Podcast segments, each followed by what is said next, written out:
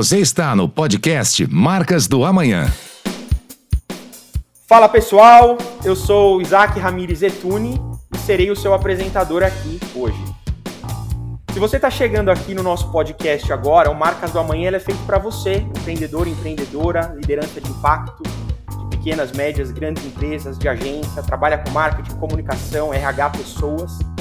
E o nosso objetivo maior aqui é ajudar você a pensar e construir uma marca mais forte, consistente, humana, pensando também no seu amanhã. Bom, é, esse episódio aqui é um episódio para lá de especial. A gente inaugura uma nova temporada, trazendo um pouco mais para a realidade, o dia a dia, os desafios de lidar com marca, com estratégia, com marketing. E eu não podia deixar de ter outra convidada aqui, minha grandíssima amiga, Cris Coradini. A Cris, é, já vou passar a bola para você, Cris, mas eu preciso falar que antes de mais nada, você é a mãe da Bibi. É. Você é professora. É isso aí. Você é educadora você é uma grande profissional. Tive a honra, tenho a honra de estar do seu lado, tive a honra de trabalhar com você.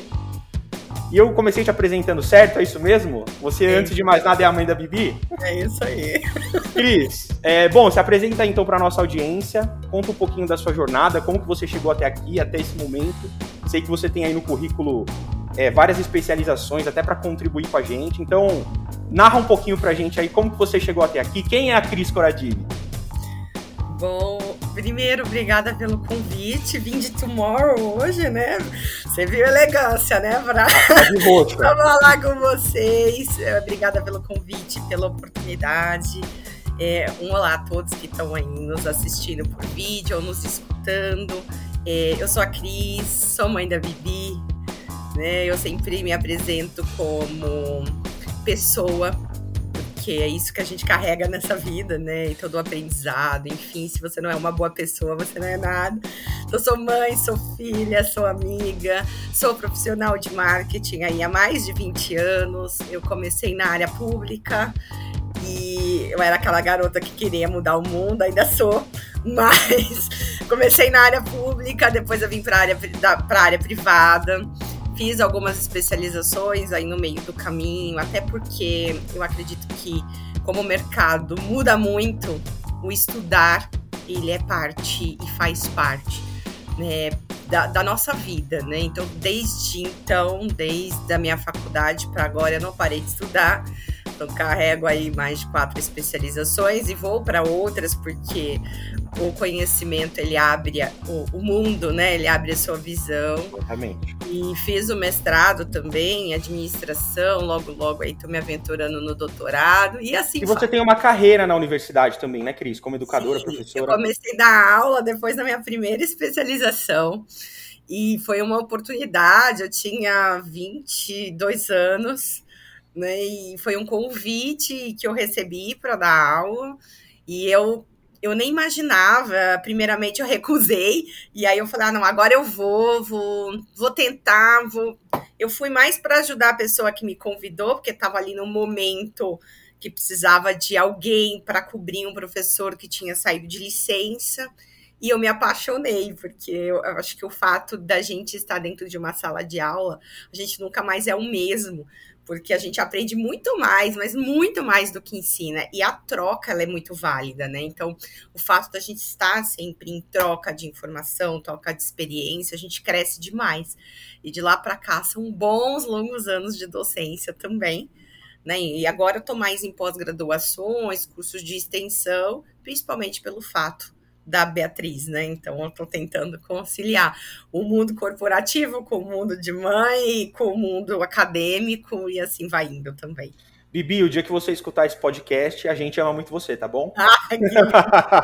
Ah, Ô, Cris, a gente acabou se conhecendo em meados de talvez 2015. 2015, foi 2015. 2015 né?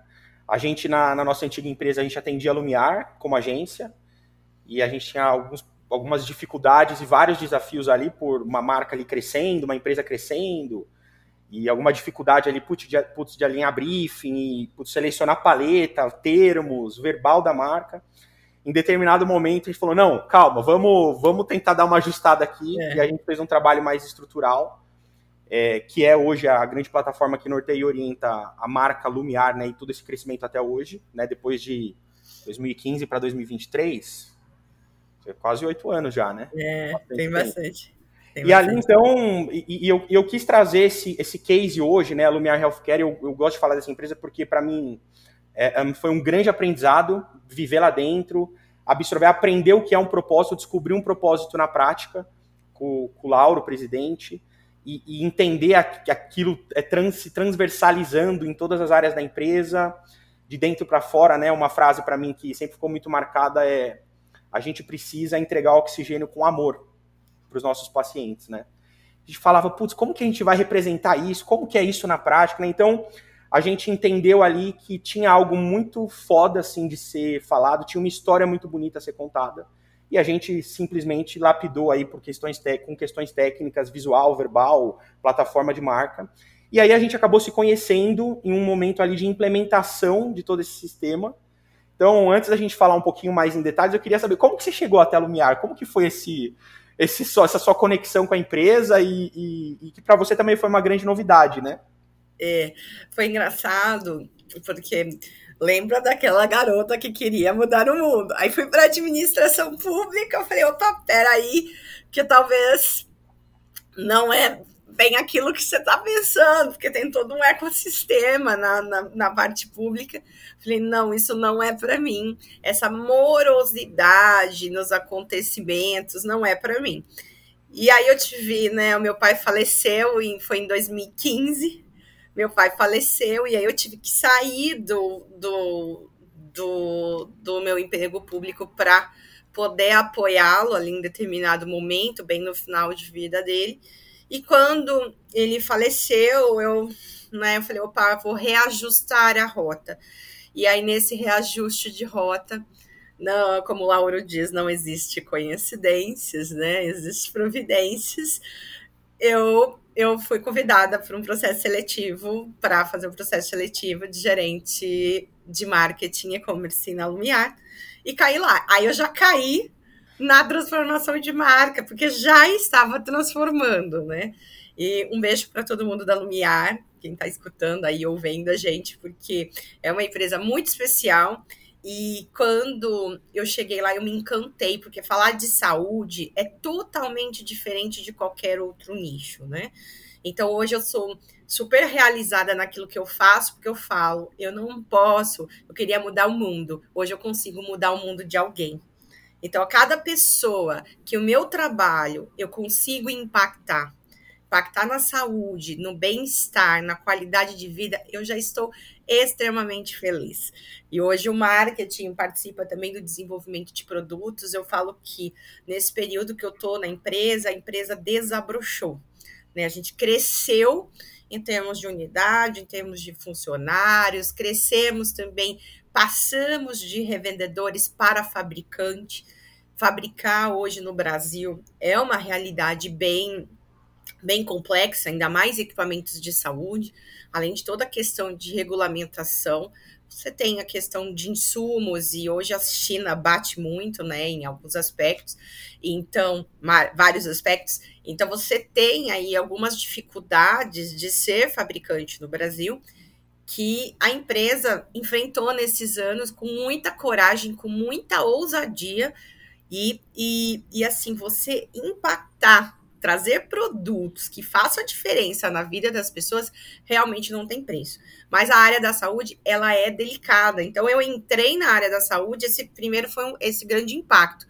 Porque não é tudo que você pode falar, não é tudo que é, campanhas, não é tudo que você pode fazer. Você tem regulamentações para isso, então tem muitos bloqueios também. E além desse fato, você tem a questão humana como a gente trata com muita gente que está doente, é diferente de você tratar com qualquer outro nicho, porque você precisa ter uma, um cuidado ainda redobrado. E trazer isso para o universo da marca e para a realidade da marca é muito desafiador. Então, assim, eu estou até feliz dessa nova temporada do podcast de vocês, porque traz para o universo real, olha, na prática, como tudo isso se, se condiciona, né? Como tudo isso acontece. Porque entre o planejamento e a execução, é, existe um, um gap ou existe um desafio que são pessoas Porque a marca é composta por pessoas. E então, se essas pessoas elas não tiverem realmente engajadas, se elas não tiverem realmente no propósito da marca, a efetividade do brand ou da gestão dessa marca, ou da, principalmente das ações, elas não vão funcionar. Então, eu entrei bem nessa mudança. E, e, não é fácil, né? Você já estava lá e você conduziu muito bem isso, né? Eu acho que é esse foi aí o start da minha admiração pelo trabalho, pelo seu trabalho e pelo trabalho de vocês e, desse amor de vocês pelo branding também. Porque eu acho que vocês antecederam até um passo. Eu comecei a implementar a marca, mas você é, conseguir mudar a marca, mudar uma marca que já era tradicional, que já estava no mercado, já estava no consciente das pessoas, da gestão. Se você fazer essa alteração do mindset da gestão, é, eu acho que também é um desafio. Né? Então, vocês acho que passaram por várias coisas, tipo, até talvez meio traumático, mas é, foi essencial para que construísse esse alicerce é, importante para a marca, né? Importante para a serenidade da marca. A Lumiar ela faz parte da nossa vida, então é impossível não, não falar dessa empresa, né? Pelos aprendizados, pelos desafios, né? E, e um ponto importante aqui é até elucidando um pouco e trazendo luz para quem estiver nos escutando, né? É, ou nos assistindo agora. Uh, sim, a gente nunca entra numa empresa, nunca entra numa marca com esse viés de fazer uma evolução, uma transformação do nada, né? Ah, vamos mudar o logo, vamos criar uma nova paleta de cores, vamos é, é, trazer novos termos. Não, não é assim que funciona, né? Naquele contexto, é, branding nasceu na nossa vida, né? Ou seja, branding, na verdade, é um modelo de gestão orientado a construir valor de marca. Mas quando você fala em mexer na marca, estruturar, comunicar a marca, de certa forma, você está dentro desse universo. Né? Então, isso aconteceu naquela oportunidade porque a gente tinha ali ruídos de comunicação e, e coisas não definidas. E, e, tudo bem, né? A grande parte das empresas não tem isso, porque elas vão mudando, elas vão crescendo rapidamente, né? Então esse era um ponto. E um outro ponto que eu acho que é o, o mais legal e mais estratégico é a questão da expansão dela. Né? Então a Lumiar estava indo para o Uruguai, ela estava é, ampliando filiais, unidades, pontos de contato. Então, eu acho que, de certa forma, a gente conseguiu ali criar, com alguns estudos, regras, né? E, e, e não criar da nossa cabeça, né? Criar com a empresa, com as pessoas, exatamente. né?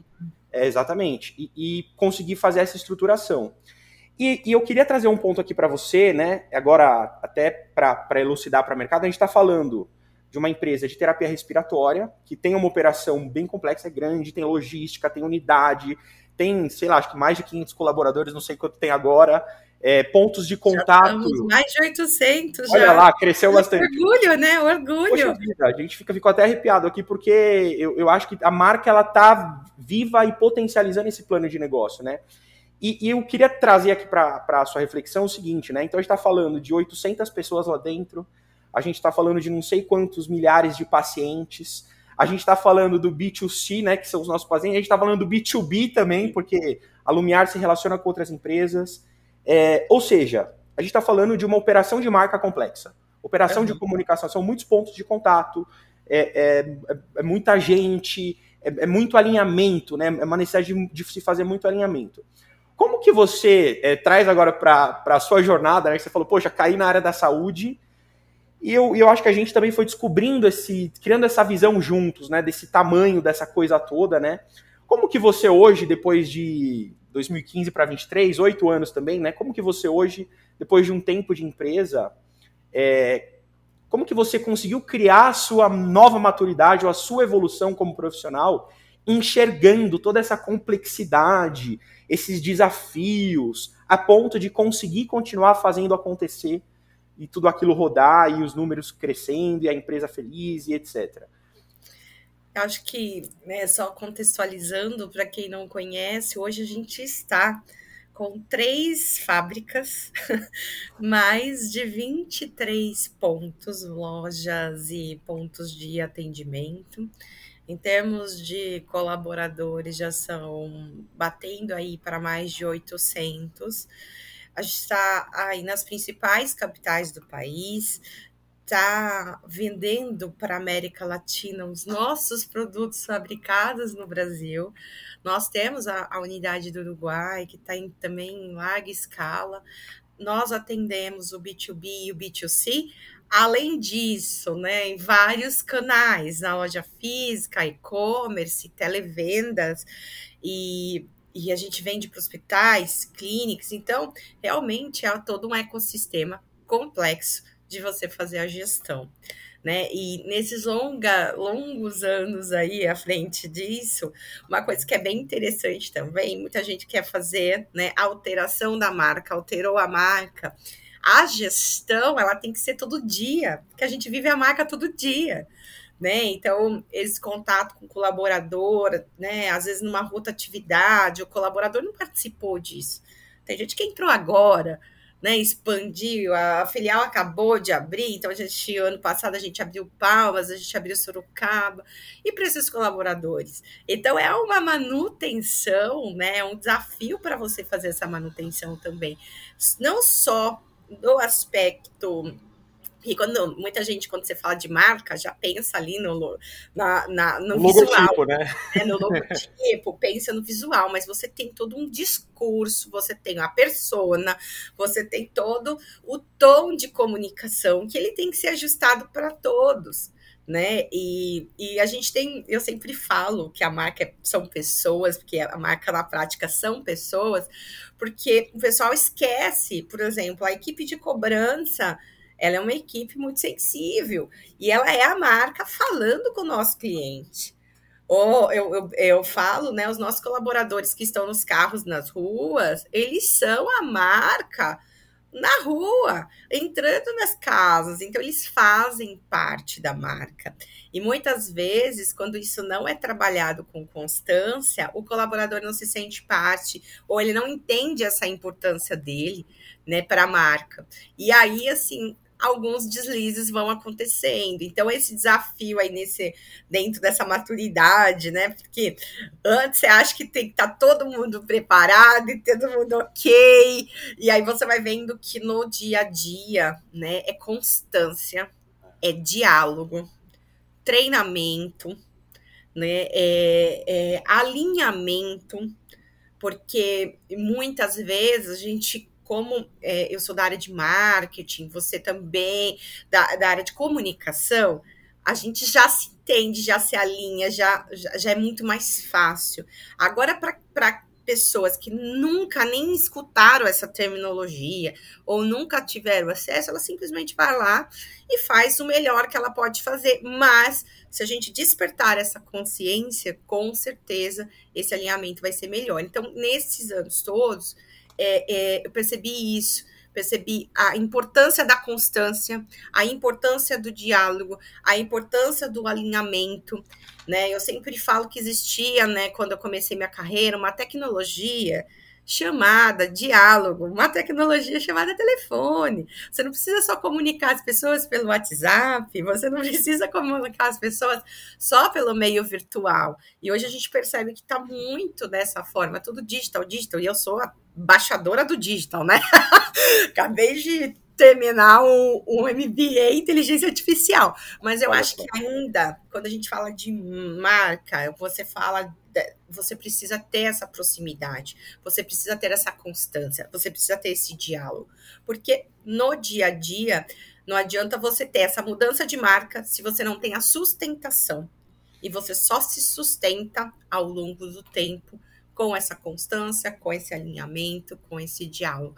Então, foi uma coisa que eu percebi. Não adianta também ser uma coisa assim, ah, olha, todo mundo vai fazer. As pessoas só vão fazer se elas tiverem consciência da importância daquilo. Porque senão no dia a dia a gente é atropelado por uma série de, de problemas, uma série de, de coisas, e a gente não acaba pondo luz naquilo que realmente importa. Cris, perfeito. Até anotei três dicas aqui e só recontextualizando então, né? Aquele, aquela reestruturação, aquela transformação de marca, ela se deu. Na verdade, a marca ela se transforma todos os dias, né? Ela vai, vai acontecendo como você bem disse. Mas ali naquele momento, então, houve um desafio estratégico que era preparar aquela marca para a sua expansão, em termos estruturais, para ela poder se escalar com tranquilidade e consistência. É, e tinha ali também uma questão tática de comunicação da relação com a agência, que precisava ali de regras, diretrizes. É, é, então, é, o trabalho de estruturação profissional ele aconteceu nesse sentido para, digamos assim, curar e vitaminar é, essas duas frentes, né? E aí, para você que está ouvindo a gente, eu, eu anotei aqui três pontos, né? O meu sócio Andrezão, ele gosta sempre que a gente tome nota de alguns insights que vocês trazem, né? E esse, por exemplo, para mim é um fantástico, né? Então, para você que está ouvindo a gente, como que você supra esse desafio de fazer essa manutenção ao longo do tempo? Então, a Cris trouxe três pontos para você tomar nota: constância, diálogo e alinhamento. Isso na prática, Cris, é, se você puder trazer exemplos, é, tanto que vocês fazem na Lumiar ou de outras empresas que você vê, é como que, como que se dá na prática, sei lá, o diálogo, uma nova contratação, é ter um onboarding estruturado? É o, o nosso, o pessoal do nosso time entrar na casa do paciente bem treinado significa que ele está entregando o, aquilo lá com amor? É, que outros exemplos você pode nos trazer de, de coisas práticas para dar dica mesmo para quem estiver ouvindo a gente? O nosso presidente, ele sempre fala, ele para mim é um orgulho, né? O, o Lauro, ele, ele é uma pessoa muito humana, muito humana. E ele sempre traz, ele fala, olha, nossa obrigação é entregar o melhor produto e o melhor serviço. É obrigação. Porque, ah, olha, você entregar com qualidade é um diferencial. Pelo amor de Deus, né? É a nossa obrigação entregar isso. Mas ele sempre fala, a gente levar o amor é o nosso diferencial. Porque você simplesmente você pode chegar na, na casa do, do paciente, deixar o oxigênio, bom dia, boa tarde, na educação, obviamente, e sair. Mas a gente, eu falo que imagina que você está todos os dias na casa daquela pessoa. Então você faz a diferença na vida dela, né? Então a gente tem esses feedbacks, inclusive, do paciente. Então, é, o que quando eu falo que é alinhamento, desde o momento da contratação, né? Quando a pessoa chega na empresa, ela precisa estar alinhado com esse discurso, ela precisa estar alinhado é, eu, eu, digo com esse propósito, né? Porque uma coisa é você vê um slide, uma outra coisa é você lê lá na missão, visão, é tudo lindo. Por isso que eu falo de sustentação, né? Você vê várias missões, eu sou a neurótica, né? De olhar propósito de marca, propósito da empresa, e aí a atitude da pessoa não condiz. Então não adianta você ter tudo isso se quem está fazendo acontecer na sua marca não fazer jus àquilo. E você só vai conseguir que a pessoa faça na prática se ela entender. Então, quando eu digo alinhamento, é você primeiro chamar e, e ó, nós estamos nesse ponto, você está entrando nessa empresa, nós temos essa essa postura, né? Como que você reage a alguns tipos de problema? Então, aí eu falo do, do treinamento, porque não adianta você fazer esse alinhamento inicial e você não treinar ao longo do tempo. E, e isso a, a, a, empresa, eu, eu tenho que tirar o chapéu, porque eles realmente é, investiram, inclusive, numa plataforma de treinamento, para que, é, que a pessoa tenha acesso 24 horas, mas que ela consiga ter todas as diretrizes, porque é, é complexo você estar tá numa empresa de mais de 800 funcionários, com, com toda essa estrutura que eu comentei, com todo esse ecossistema, e saber de tudo. Então, é, o alinhamento inicial seria: olha, você está aqui, nós temos esse propósito, no dia a dia, na prática, você vai ter estes desafios, e, e, e a, auxiliar ali, alinhar como que ela pode fazer para cumprir ou para desvencilhar ou para vencer esses desafios. Né? Então, quais são os pontos de contato com que ela vai ter, é, o que, que ela deve fazer, como ela deve se portar, como ela deve seguir. A gente também tem um aspecto muito importante na empresa que é a segurança, segurança do paciente, segurança do colaborador como a gente lida aí com, com a saúde, se isso não estiver muito alinhado, a segurança e qualidade do trabalho, né, é, pode ter, no nosso caso, vir, a paciente virar óbito. Então, é muito sério. Né? Então, essa seriedade na condução, tanto do que ele precisa fazer e de como ele precisa, é, e do que, qual que é o nosso propósito, isso é feito desde o momento que ele chega. Então, eu vi aí nesses longos anos também aí à frente de, da, da gestão de marca, né, junto com meus parceiros aqui, com a minha diretoria, a Laura, beijo para você, e com todos os, meu, os meus colaboradores aí no meu time, qual é o nosso, é, quando eles entraram, então, né, quando essa pessoa entra na empresa, ela já entra com esse alinhamento. Então, a gente viu a empresa crescer em termos de alinhamento. Antes você tinha meio dia de alinhamento, hoje você tem mais de três dias justamente para explicar e conduzir com calma essa, esse propósito e esse trabalho que é a empresa. Depois disso, se a pessoa está um, dois, três anos, essa reciclagem ela é importante, sempre com temas atuais, sempre com temas que também são relevantes para o dia a dia dela, porque ninguém se engaja naquilo que não, não traz relevância hoje para o dia a dia. Então é feita essa manutenção através né, desses treinamentos e assim trazendo situações reais. Porque assim né hoje é, uma coisa que é bem importante falar que não só a empresa muda o consumidor também muda. O quanto de acesso a gente tem hoje que a gente não tinha antes né? Então, assim, é, eu estava até a semana passada falando um pouco sobre isso com o nosso time, porque o consumidor de 7, 8 anos atrás, a gente não, não é o mesmo definitivamente. E depois da pandemia, nós não somos os mesmos. Nossa forma de comportamento, nossa forma de compra, a nossa forma de, de expor nossa opinião nas redes. Né? Hoje está tudo muito mais fácil o acesso e as pessoas estão mais livres para falar. Então, assim, ah, antes você não tinha reclamação? Até tinha, mas as pessoas tinham mais dificuldade com os canais. Hoje você entra na sua rede social, você está reclamando. E não é nem reclamação, você está expondo sua opinião. E, e, muitas vezes, quando você tem uma experiência negativa com marca, isso é muito mais pulverizado.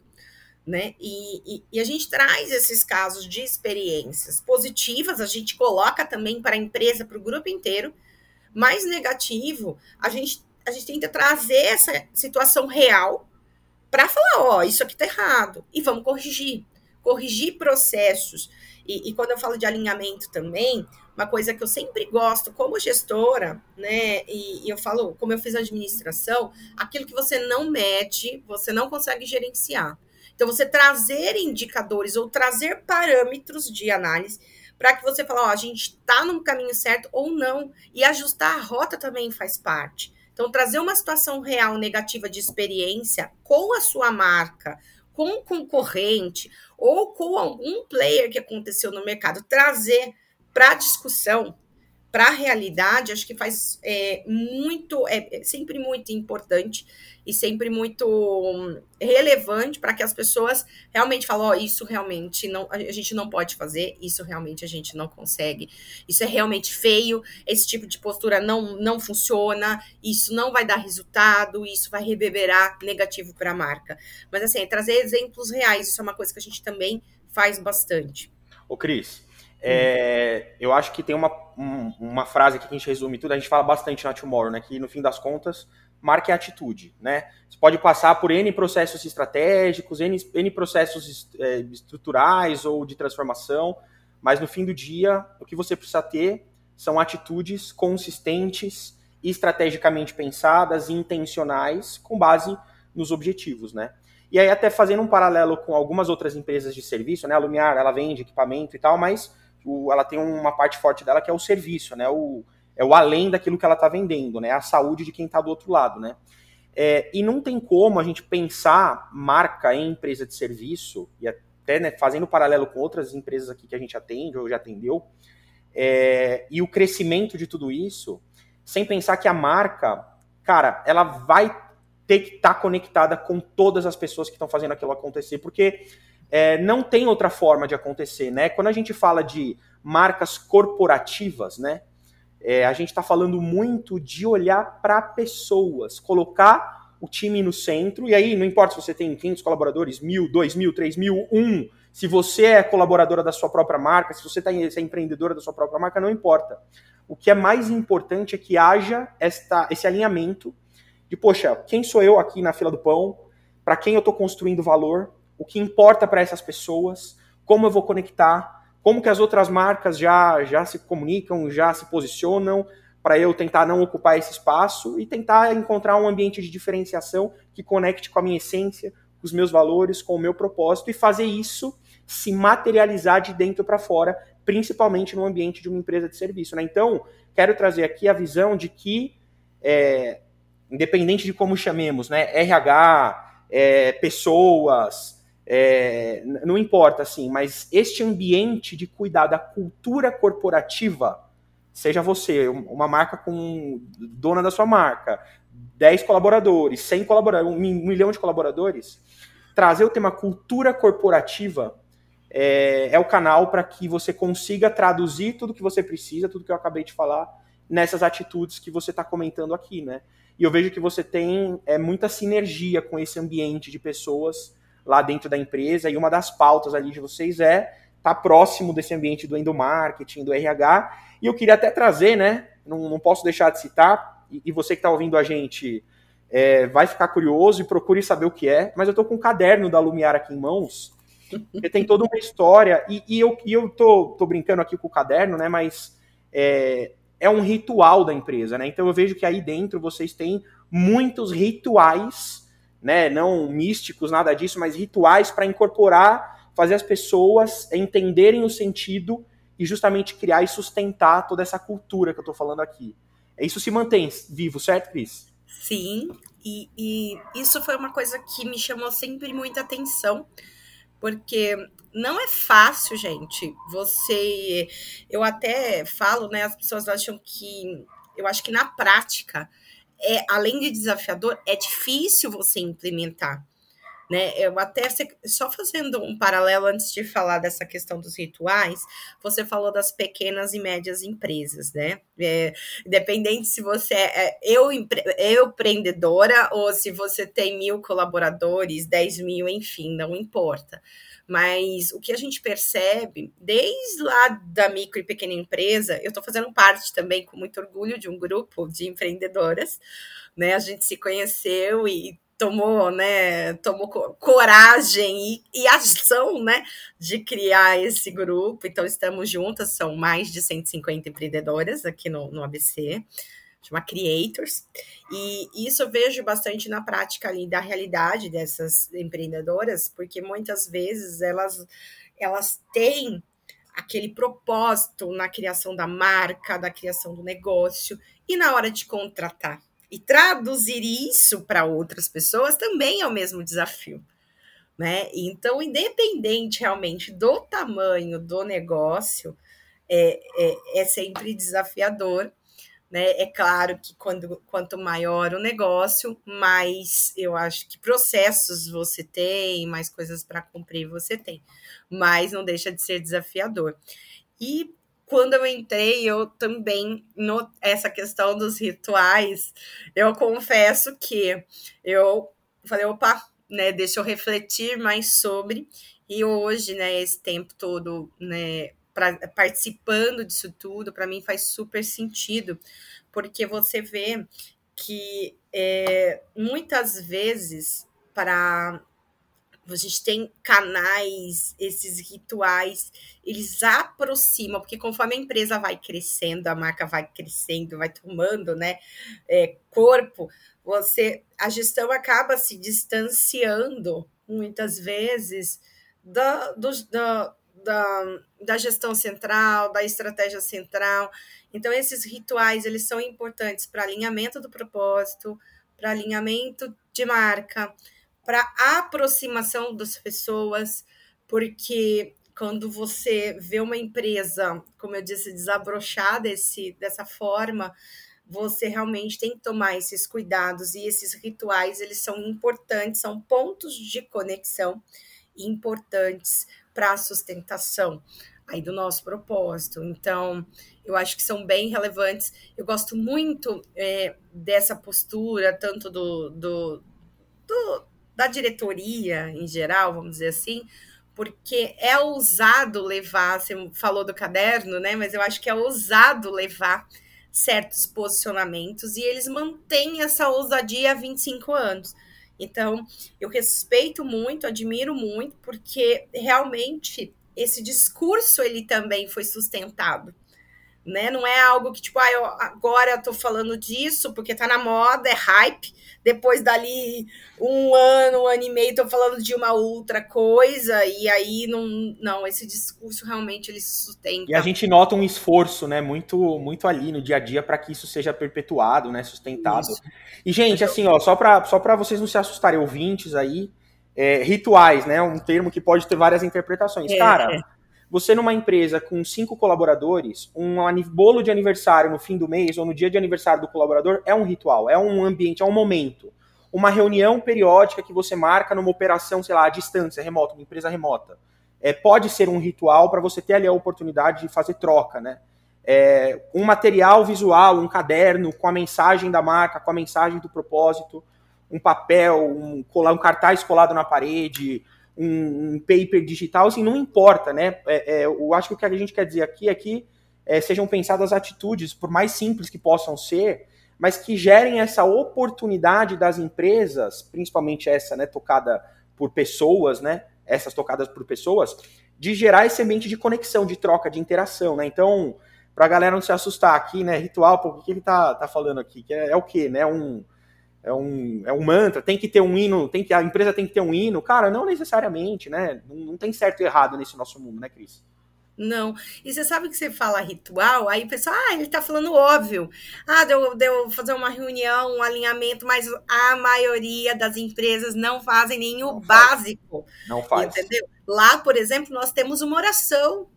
E ok, porque faz. E assim, gente, não. É, eu vejo muita gente fazendo. Ó, muitos empreendedores fazendo o seguinte: ah, olha, é legal, deixa eu copiar e colar. Não, tá errado copiar e colar, porque não existe uma maneira correta, uma receita correta para fazer. Né? Então, não, não existe um copia e cole. Igual você falou do hino, tem alguns que, sabe, tem igual nós temos a nossa oração, mas assim, não existe certo e errado, existe o que faz sentido dentro daquele contexto. Então, assim, se nem o óbvio está sendo bem feito, então comece com pequenos passos, né? Rituais, quando você fala, eu penso muito sempre em conexão. Né, que hoje a gente está cada vez mais over de informação, mais over de trabalho, mais over de demanda, e muitas vezes a gente esquece de conectar. E a pandemia trouxe um pouco isso, ele trouxe esse afastamento. E muita gente continuou, mesmo que fisicamente no escritório, distante das outras pessoas. Por quê? Porque nós passamos aí por, por esse período um pouco mais, mais complexo. Então, eu sempre falo, né, esses pequenos rituais ou essas pequenas ações, que são, não deixam de ser ações de sustentação, elas são importantíssimas para você reconectar ou se conectar ou conectar pela primeira vez as pessoas. No nosso caso lá é bem interessante porque a gente tem é, muitas filiais e muitas vezes a gente fala com as pessoas, a gente nem sabe com quem a gente está falando. Né, o marketing, por exemplo, é assim, a gente atende todo mundo.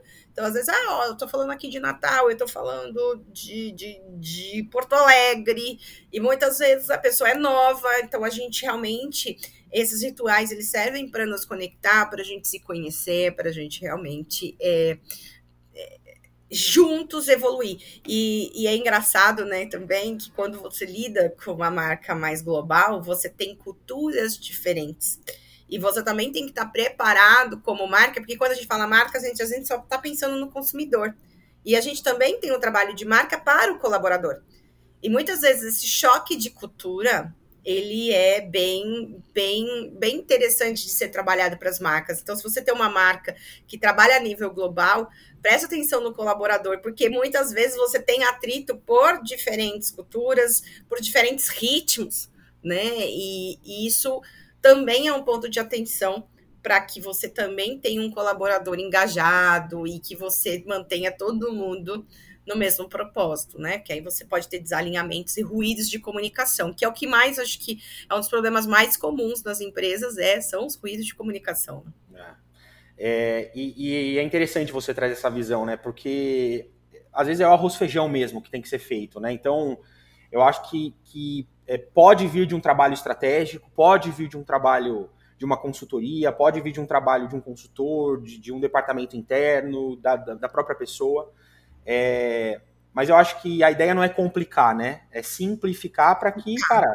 E eu acho que a gente vive um momento hoje, né, Cris, é, que a gente pode agir mais para errar mais rápido e, e ir testando coisas, né? Eu acho que tudo isso também que a gente traz de pano de fundo, né? Sem contar que o mercado aí tá uma bagunça, né? Demissão, empresa que, que tá falando de vender mais com prejuízo e, e culturas né, vindo à tona e tal. Então, eu acho que mais do que nunca não tem certo e errado, né? Acho que o, o importante aqui é, é olhar para cada contexto, olhar para dentro, olhar para fora, cruzar informações e é, agir, né? Agir. Ô, Cris, queria fazer um link aqui então. É, podemos resumir que falar de marca é muito mais do que logotipo e visual bonito, é isso?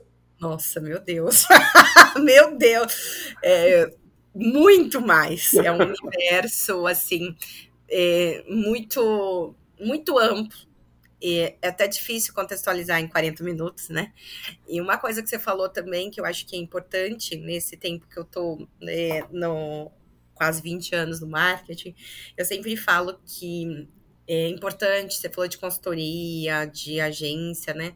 Eu acho sempre importante você olhar o que o terceiro está fazendo, porque quando você está dentro né, da estrutura, muitas vezes você está envolto de todos os problemas. Então, você ter né, um apoio de quem está fora, olhando o mercado, é sempre muito importante também para ajudar, clarear. E é claro que essa sustentação é no dia a dia, mas sempre eu acho que é importante você estar tá olhando que ter um terceiro, uma agência, uma consultoria de marca para fazer também esse apoio, uma vez que ali o dia a dia, a rotina, né, a dia, o dia a dia das empresas realmente são bem, bem complexos. E falando, né, sobre essa questão do, do brand ser mais que o, a, a, marca com, é, com que o logo, é, é isso. É, é, é muito, muito, mais do que o logo, muito mais do que o visual. muito da frase que vocês falam, que marca é atitude. E eu até, assim, muitas vezes eu fico revoltada, né? Acho que quem me acompanha, às vezes, às vezes eu posto, né? Até eu sair um pouco ali da, do que eu tô acostumada, porque eu fico revoltada com aquelas marcas que vendem, por exemplo, facilidade e no dia a dia não entregam.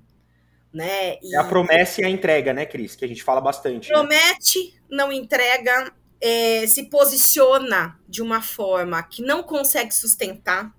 Então, assim, eu acho que a gente tem que ter muito cuidado com isso, sabe? As marcas precisam ter muito cuidado, porque não queira fazer bonito se você, mais uma vez, não consegue faça isso de uma forma. É, e, e, assim, é, eu sempre falo que não existe solução mágica, é um processo de construção. Então, comece fazendo o, o seu alicerce. Não adianta você já começar, ah, querer impactar, querer não sei o quê. E na prática você não se sustenta. Então, isso me, me, irrita muito, porque assim, e eu tô falando aí, assim, eu falo de grandes companhias, por isso que eu sempre falo da constância do treinamento e do alinhamento. Porque essas grandes companhias, às vezes, eu acho que perde até a mão, porque é uma rotatividade grande de colaborador, enfim. Então, assim, e a companhia às vezes vem de facilidade. Igual teve um dia que eu precisava é, é, de um serviço que não durou dois minutos vendendo facilidade. Eu esperei uma hora e meia para ser atendido em dois minutos. Será que mesmo eu não poderia ter mudado aquele processo? Será que. Então, assim, eu acho que quando você fala de marca, de atitude, você está olhando também para o que o seu consumidor quer. Né? É, não ficar estacionado. O que importa? Tem, tem muita gente também que eu vejo que fala assim: ah, eu estou faturando, tá? Ok. Você está futurando agora, porque se você continuar com esse mindset, daqui dois, três anos, eu não sei como é que vai estar tá a sua empresa, porque ela pode sim ser batida por uma empresa de, de dois, três funcionários, uma startup, por exemplo. Então, assim, eu fico muito irritada quando as, as pessoas estacionam. Já tô aqui, tá tudo bem, tô faturando e tá tudo ok sabe? Eu acho que isso é um mindset totalmente defasado e, e não combina, né? É, é, é, é, mecanismo de marca, de estratégia. Eu gosto sempre de falar também, né, que essa gestão de marca, ela, ela é uma estratégia, ela, não, é, ela é, tem que ser estratégico. E aí que o marketing entra também para dar essa sustentação. Eu vejo o brand crescendo né, ao longo dos anos, ainda bem, né? Profissionais, a procura por profissionais de brand cada vez mais evidente. Mas, assim, é, lembrando que tudo isso faz parte de uma estratégia, faz parte de, de, da manutenção da estratégia da empresa também. Então não adianta você ficar estacionado ou achar, ah, vou fazer um, um, um, um logo bonito, vou estar tá com o meu feed lindo nas redes sociais, com postagem todo dia, que isso é a marca. Olha, meus pontos de contato estão bonitos. Não adianta ser bonito se você não tem uma boa sustentação. Não adianta ser lindo visualmente né? Até isso eu mudei muito ao longo do meu tempo também na carreira, porque antes, assim, até campanhas, tudo lá tem que estar impecável visualmente. Aquele impecável visualmente muitas vezes é lindo e não impacta, muitas vezes não vende. Não conecta. Não, não conecta. Então, não adianta ser lindo e não ser sustentável, né? Não estar conectado. Então, eu acho que isso é um ponto bem interessante. Então, dentro desse ecossistema aí de marca, um dos itens é o, vamos dizer assim, o, o resto você tem uma série de desdobramentos, né? Então, é, isso acho que para quem está começando agora, né, ou escutando agora, assim, ah, então se você já tem esse ponto que é o seu logo, vamos pensar no restante, então, né?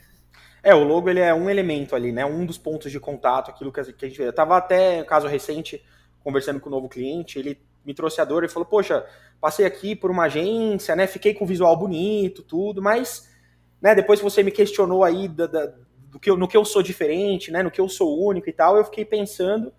Aí ele trouxe o, caso, né, ele falou, poxa, é, a gente até projetou que o nosso diferencial, né, para a nossa categoria, para o nosso segmento, seria o tempo de atendimento.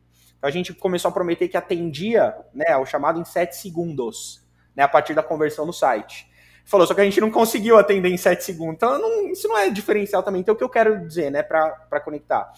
É, é, muito, é muito fácil, e é uma linha tênue dentro de um processo estratégico, é porque a, marca, né, vamos entender, a marca ela tem o, o, papel também ali, né, de gerar consideração, de chamar atenção, de criar relevância, é, é de fazer você ser percebido de uma forma melhor, de uma forma diferente, né, para você ser é, escolhido, né. Então, é muito sexy, né, dentro de um processo, você querer projetar coisas para esse novo posicionamento e tal, que talvez não tenham a ver com o que importa para as pessoas ou que você não vai conseguir entregar. Então, acho que o pior que pode acontecer é você prometer, né? Então a marca ela tem o papel de prometer e o negócio acabar não entregando, né? Como que fica a experiência da pessoa, a experiência do cliente, né? Poxa, você de fato marcou positivamente essa relação, né? Então, eu acho que a gente tem que pensar bastante nisso. E Cris, eu, eu ainda quero, a gente tem um resto de tempo aqui ainda. É, eu ainda quero ouvir um pouco a, a, sua visão agora sobre mercado e tal, mas antes eu queria só encerrar, não encerrar, né? Mas né, é, falar um pouco da Lumiar, porque eu estava dando uma olhada aqui no, no, no, que você me mandou de material e vocês, você conseguiu ganhar prêmios, é isso, recentemente? Como que é? Como que está sendo esse novo momento também de levar essa marca agora para premiações, para reconhecimentos, né? Para trazer a tona os resultados aí práticos que vocês têm têm conseguido tangibilizar no dia a dia?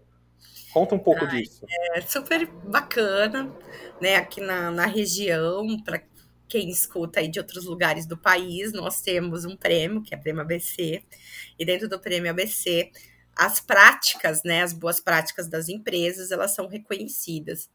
É, eu confesso para você que eu demorei um pouco para colocar a Lumiar, porque tem tantas empresas, indústrias maravilhosas aqui, com cases fantásticos, mas é, é aquilo, né? Você falou uma coisa interessante, porque assim, ah, esse caso do cliente é em sete segundos. Será que o cliente dele mesmo quer sete segundos? Ele quer agilidade, mas não precisa ser sete segundos, pode ser 15. Só que assim, desde que ele faça realmente, ele prometa e faça, né? E aí eu comecei a perceber isso, que as empresas não faziam nem o básico. Então você tem empresas de, lá no, no céu voando já, e tem gente que não faz nenhum básico. E aí a gente come, eu comecei a perceber, falei, bom, vou arriscar e protocolar e vou para jogo alguns cases que foram cases de, de sucesso, que muitas vezes assim a gente olhou para a necessidade, muitas vezes a gente esquece de ver o cliente, olhe para o cliente, veja a necessidade do cliente. Parece óbvio, mas a maioria não faz. Né? Ela só vai entendendo o cliente conforme vai vindo demanda. Parou a demanda, opa, vou ver o que está acontecendo.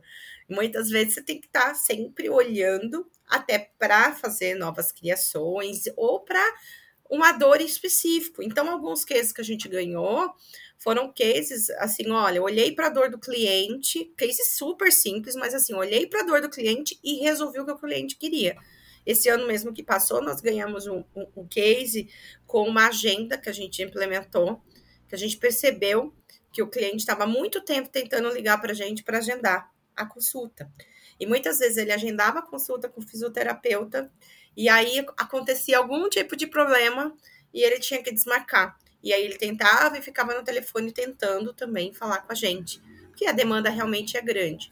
Nós colocamos um sistema de agendamento no qual ele entra, agenda, self-service, agenda o horário, a loja, enfim. Nós tivemos mais de 40 mil agendamentos, nós tivemos todas as consultas que eles não conseguiam ir, eles desmarcaram. Então a gente teve ali, acho que foi 0,02% somente das pessoas que faltaram sem avisar, ou seja, eu não deixei a loja né, é, sem atendimento. Ou seja, a partir do momento que, que a pessoa desmarca, a outra vem e marca. Então, ou seja, eu tive vários ganhos. Você otimizou, né? Você otimizou aí o A gente otimizou, nossa equipe otimizou, olhando que a dor do cliente que não estava conseguindo marcar e desmarcar no telefone. Parece simples, parece óbvio, mas a gente agiu, marque atitude, lembra? Então a gente foi e agiu. Então, esse foi um case, por exemplo, que a gente ganhou pela, pela relevância, uma outra, um outro case também que eu Foram gosto. Foram 10 premiações no total, né? É, na Lumiar é, foram sete. E aí, assim, você pega é, por exemplo, teve um outro case também que eu acho que a gente fala de amor, a gente fala de levar, né? A gente é, de levar é, informação também. A Lumiar é uma empresa técnica, né? Como a gente lida na área da saúde, que foi durante a pandemia, foi muito complicado para gente. Então, a gente se viu no momento de restrição, de, de isolamento social, e a gente realmente precisava treinar os hospitais, clínicas, profissionais do Brasil inteiro para os produtos, porque os nossos produtos são de terapia respiratória, que estava no auge do Covid. Então foi bem interessante, porque a gente conseguiu também criar a Toque de Caixa, um portal de treinamento para profissionais. Né? E a gente evitando erros. Teve muitos profissionais que foram contratados de última hora, que muitas vezes não sabia mexer no equipamento. Então a gente tomou cuidado de fazer micro vídeos para ajudar no manuseio e vídeos rápidos para a pessoa acessar ali no celular e ver se tivesse alguma dúvida de, de, de, manuseio, esse também foi um prêmio que a gente recebeu. E são, é, quando eu falo que a gente recebe esses prêmios, a gente recebe com maior orgulho, com maior carinho, com maior humildade, porque foi pensado para o cliente, foi pensado para o consumidor. Então, embora é, não, tiver, não tivemos assim prêmios de milionários, né, de campanhas milionárias, aquela coisa, não, são prêmios reais que realmente a gente focou na dor do cliente, por isso que a gente resolveu escrever. Então, estou dando pequenos exemplos para não me estender muito, mas por quê? Porque a gente olhou o que estava acontecendo, olhou o mercado, olhou o cliente, com muita humildade, porque a gente poderia falar, ah, tudo bem, vai tentando marcar que um dia você consegue.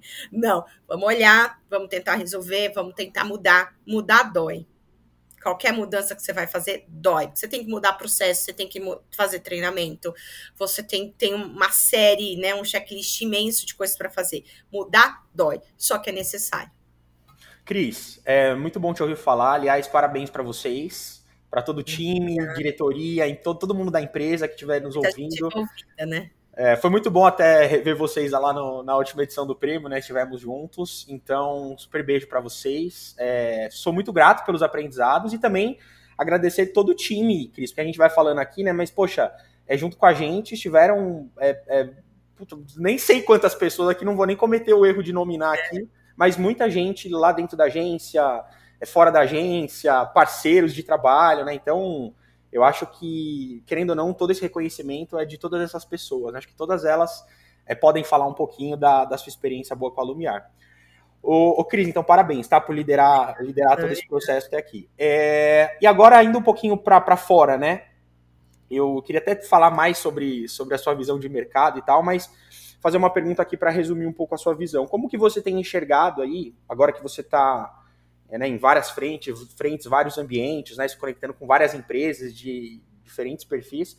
Como que você tem vindo, é, é, tem visto, na verdade, as tratativas estratégicas. Como que essas empresas lidam com o tema estratégia, com o tema marca, com o tema branding, com o tema marketing, é, é, com essas verticais aí, que na verdade as pessoas acham que é tudo uma coisa só e no fim das contas todas elas têm que estar é. conectadas, né? Então, a conexão tem que existir, mas são áreas, né, é, importantes de visão que todo mundo, não é todo mundo, tá? Vou cometer o erro de falar todo mundo, né? É engraçado que eu tô, né, tanto na, na questão da comunidade da ABC, que trata com empresas de média e grande portes, quanto no Creators, que são empreendedores de pequeno e médio porte. Então, eu estou dialogando né, com essas empresas o tempo todo o tempo todo, todos os dias. E, e é engraçado, assim, na prática, é, que as pessoas. É, você tem muita discrepância de, de entendimento. Tem muita gente que põe tudo no mesmo balaio e tem, to, e tem, tem empresas geralmente mais estruturadas, multinacionais, que já têm setores específicos e já têm metodologias para que todos esses departamentos, marketing, já tem o, um brand já estabelecido também, porque já tem esse esclarecimento. O que eu acho importante, né, é sempre esse papel de conscientização, esse papel que vem ganhando cada vez mais relevância, de você ler, trazer conteúdo para esclarecer para esses empreendedores, né? Principalmente esses empreendedores que colocam mês da mesma caixa. Não é fácil você ser um pequeno, pequeno empreendedor hoje, né? A nossa grande maioria de empresas no Brasil são pequenas e médias empresas. Então não é fácil na rotina do empreendedor ter que fazer tudo isso, fazer essa gestão, né? Gerenciar a marca, e aí agora entra todo todo esse conteúdo digital que antes não tinha. Então aí você tem que, ah, eu preciso fazer a gestão do Instagram, Facebook, eu tenho que estar no LinkedIn, eu tenho que fazer a minha gestão de marca, eu tenho que fazer a questão, trabalhar a questão do marketing de influência, e aí tudo isso com o escopo do branding, né? Então, muitas vezes as pessoas acabam se perdendo dentre esses múltiplos conceitos, muito que, que na prática eles se convergem muito, na, porque a estratégia é uma só, né? Então, eu sempre falo, é, assim, eu fico entusiasmada com essa oportunidade. Eu vejo isso como uma oportunidade, eu não vejo isso como uma dificuldade de mercado.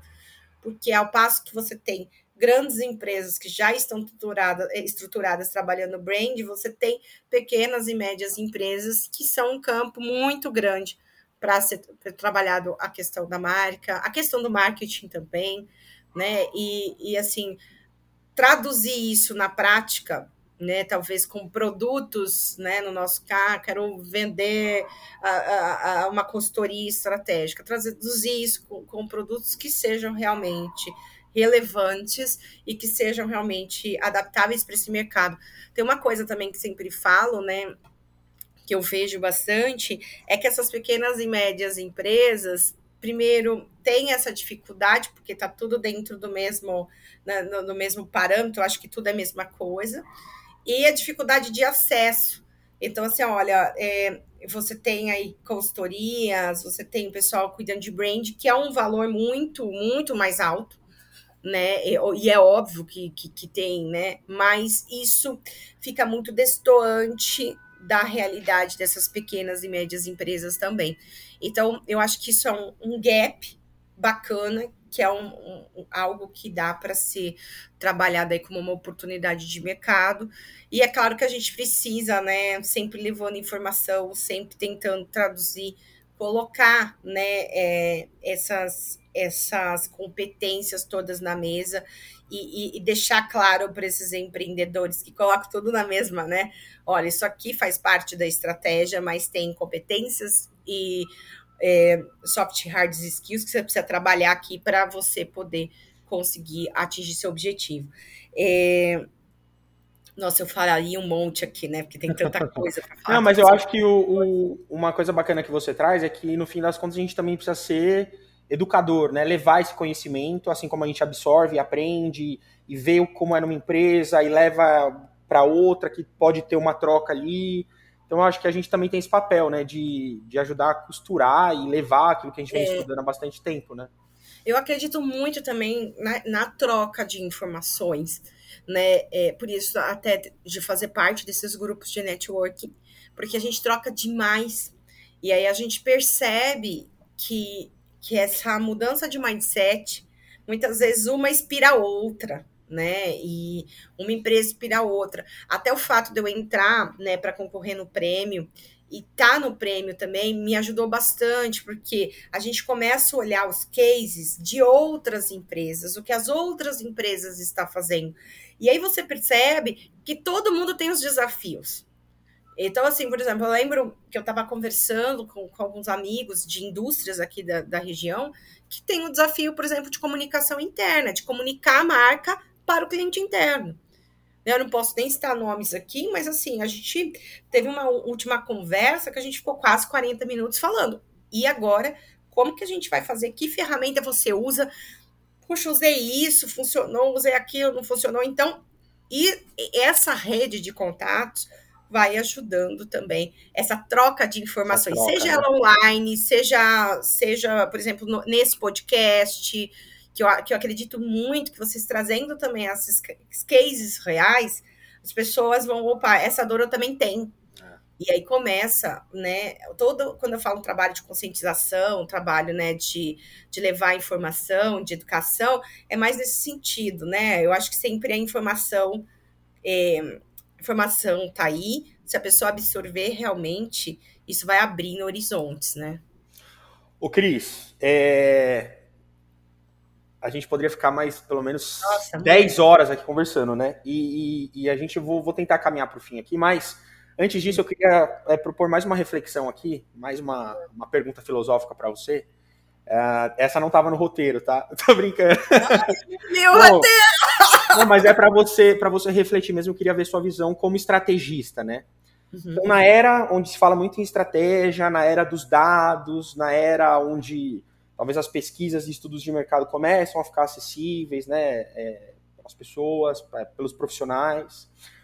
Qual que é a sua visão? Qual é o limite, na sua visão, né, da intuição em um processo estratégico e que a gente leva ali para tentar construir com, com o maior racional possível qual que é a sua visão sobre a intuição ali do profissional, do fundador, do estrategista?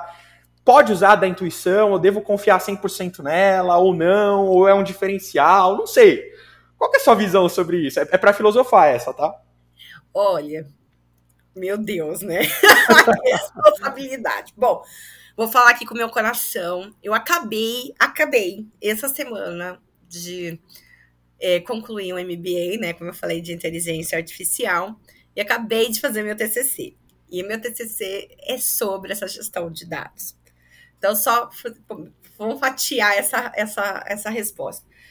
Os dados, a gente eu listei 220 dados disponíveis para o gestor hoje de marketing ou gestor de marca, porque, né? Então eu listei todos esses dados. O que, que a gente faz com esses dados?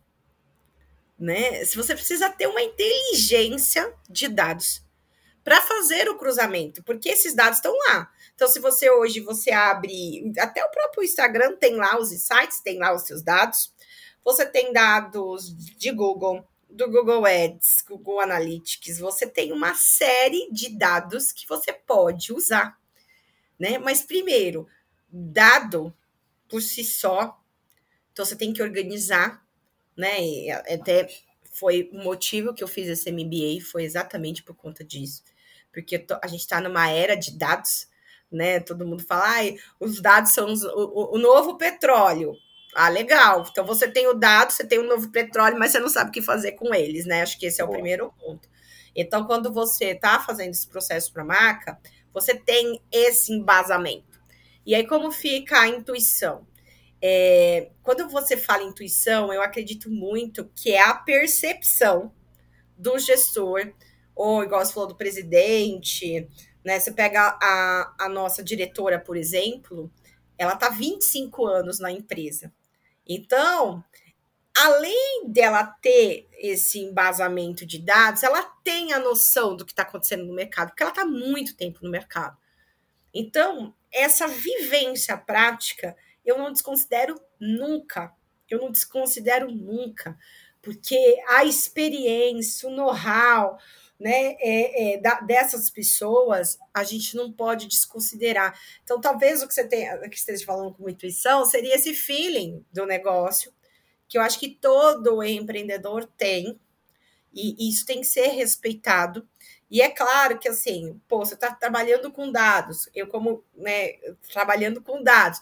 Então, lá, eu tenho 200 fontes de dados, né? É, eu tenho que fazer uma convergência. E isso muitas vezes também é difícil, né? Porque às vezes o estrategista da marca, né, é, ou, o, estrategista do negócio quer que a empresa vá para um lado e os dados estão levando para o outro. Isso acontece muito com a questão da tecnologia, porque por mais que você tenha né, um, um, um feeling do negócio, você tem a tecnologia que ela abre portas para outra, para outras frentes. Então, eu não quero citar nomes aqui, mas eu tenho empresas no mercado que eu conheço, que assim, empresas grandes, que acabaram sendo ameaçadas por concorrentes que têm 10 funcionários. A empresa tem 500, o concorrente tem 10. Por quê? Porque o modus operandi ali, usando tecnologia, usando inteligência artificial, acabou impactando no mercado dessa empresa um pouco mais robusta.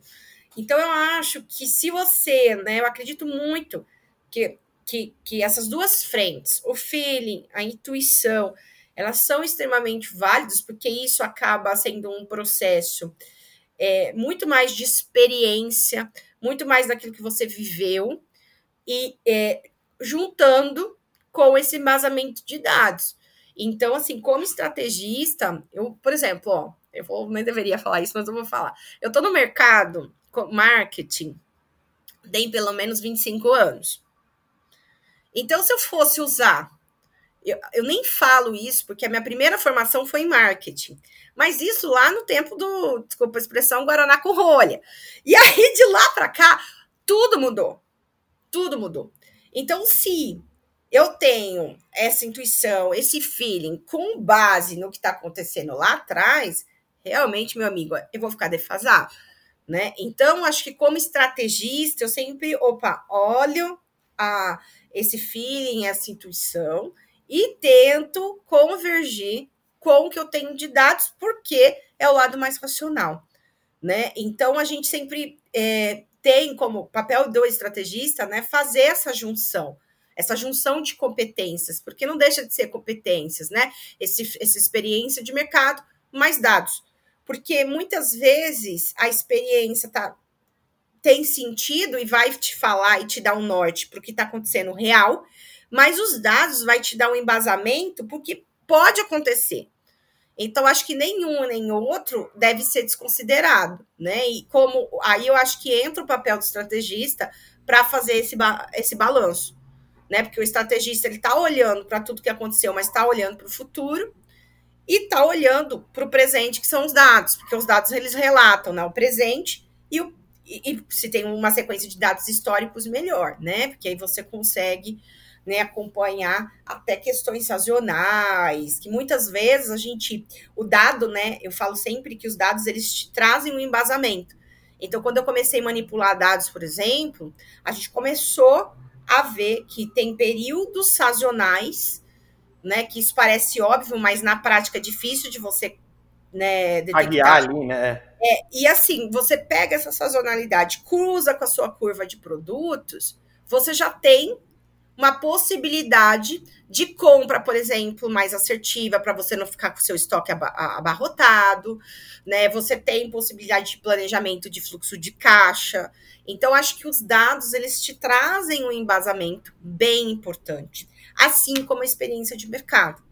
Né? Então, eu conheço profissionais assim, que estão há 30 anos no mercado, que são verdadeiros gurus, mas a gente sempre também, opa, então você pega o que essas pessoas estão falando e cruza com os dados. Então, aí você vai ter o passado, presente e tenta trazer um pouco do futuro para você trabalhar a estratégia. Mas aí eu acho que o papel do estrategista, né, é fazer essa, essa balança entre é, percepção, que aí você chamou de intuição, e dados. Agora, sem dados também, eu acho que É difícil que, hoje em dia, né? É, é, difícil e uma coisa não dispensa a outra. Dispensa Na a realidade, outra. elas são convergentes. Muito bom, muito bom, Cris. Excelente. É... Bom, eu queria agora concluir com duas perguntinhas. Acho que você vai responder mais rapidamente, né? Primeira delas, você é fã de alguma marca? Sou de várias. Você ama alguma marca? Quais? Algumas aí várias. gente. Várias. Ah, olha, é, eu, eu, eu acho. Agora eu vou falar muito pessoal, né? Eu acho muito louco, muito louco. Como cliente agora, né? O como a gente percebe as marcas, né? É, o quanto a gente percebe as marcas e o quanto, quando você é fiel a uma marca, você cria argumentos imbecis na sua cabeça, né? Então, assim, tipo, ah, eu não tomo Pepsi porque Pepsi é mais é mais doce, eu tomo Coca-Cola. Oi? Né? Mas eu gosto da proposição, por exemplo, de, da Coca. Gosto do Guaraná. Ok, então eu tomo Guaraná, que são preços diferentes, e tomo Coca, mas eu não tomo Pepsi. e assim, é uma coisa imbecil mas eu acho que a minha percepção de marca, todos os pontos de contato com marca, né, me fizeram chegar nessa conclusão. Então, eu gosto muito de marcas, né, que elas, igual, por exemplo, marcas que eu não compro cremes para passar no corpo, que são testados em animais. Então, eu não, assim, para falar a verdade, algumas marcas eu gosto, sou fiel, mas eu sempre observo o comportamento dessas marcas, porque se realmente não tiver de acordo com aquilo que eu acredito, eu não consumo. Eu sou dessas mesmo. A tal da conexão. Né? Então, assim, por exemplo, olha, todos os produtos que eu passo no corpo, cabelo, maquiagem, se for testado em animal, eu não consumo. Ai, pode ser uma marca famosa, não me importo. Eu não, eu não me importo com a fama, eu me importo com a conexão, eu me importo com a entrega daquela marca. Né? Muitas marcas têm um apelo forte em mídia, mas que na hora do vamos ver, né? Então vou passar no cabelo, meu cabelo continua ruim. Tem alguma ou algumas específicas que você queira dividir? Alguma que você lembra? Eu gosto, você é muito fã. Tô, não, eu, assim, ó, Coca, sou muito fã. Mesmo. Tô, ai, faz mal pra saúde, dá pra desentupir pia, ok. Estamos falando eu... aqui da marca, não do produto. É, não, então, a Coca. Até porque a Coca-Cola acabou de lançar um celular. Não sei se você chegou a ver. Eu, eu vi. Eu vi, por exemplo, que, a, que foi a, foi a, foi a Ford. Eu cheguei esses dias para comprar uma tesoura para Beatriz e tá lá, a marca Ford. Falei, ué? Não é, né? Ué? Como que é? Como, é? como assim? Então, eu acho que desses universos, por exemplo, a Apple me chama muita atenção como consumidora e pela entrega, mas também por pensar em toda a jornada. Então, quando você abre a caixa, por exemplo, a embalagem não é mais uma embalagem. O jeito de você abrir, o jeito de entregar, o jeito quando a experiência, exatamente, quando você é, a, é, liga o telefone, ele já é pensado. Então eu gosto muito dessas marcas que pensam no consumidor, nessa experiência. Legal. E essa experiência de marca, não adianta você mandar um bilhetinho com cheirinho e, e a, a, roupa, por exemplo, ser ruim. Então, Boa. tem que ser uma, uma, uma experiência 360. Então, por exemplo, a Apple, toda a jornada, né? É muita atenção, é, a, a, e não é só pelo celular. Vou te dizer que, por exemplo, o meu celular, eu precisava comprar um carregador.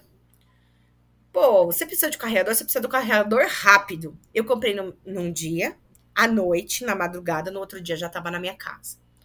Então, realmente, eu acho que o, o, toda essa jornada, estar com o consumidor, é, é uma responsabilidade, dá trabalho, ter uma experiência, gerar uma experiência e fazer a manutenção dessa experiência positiva dá trabalho.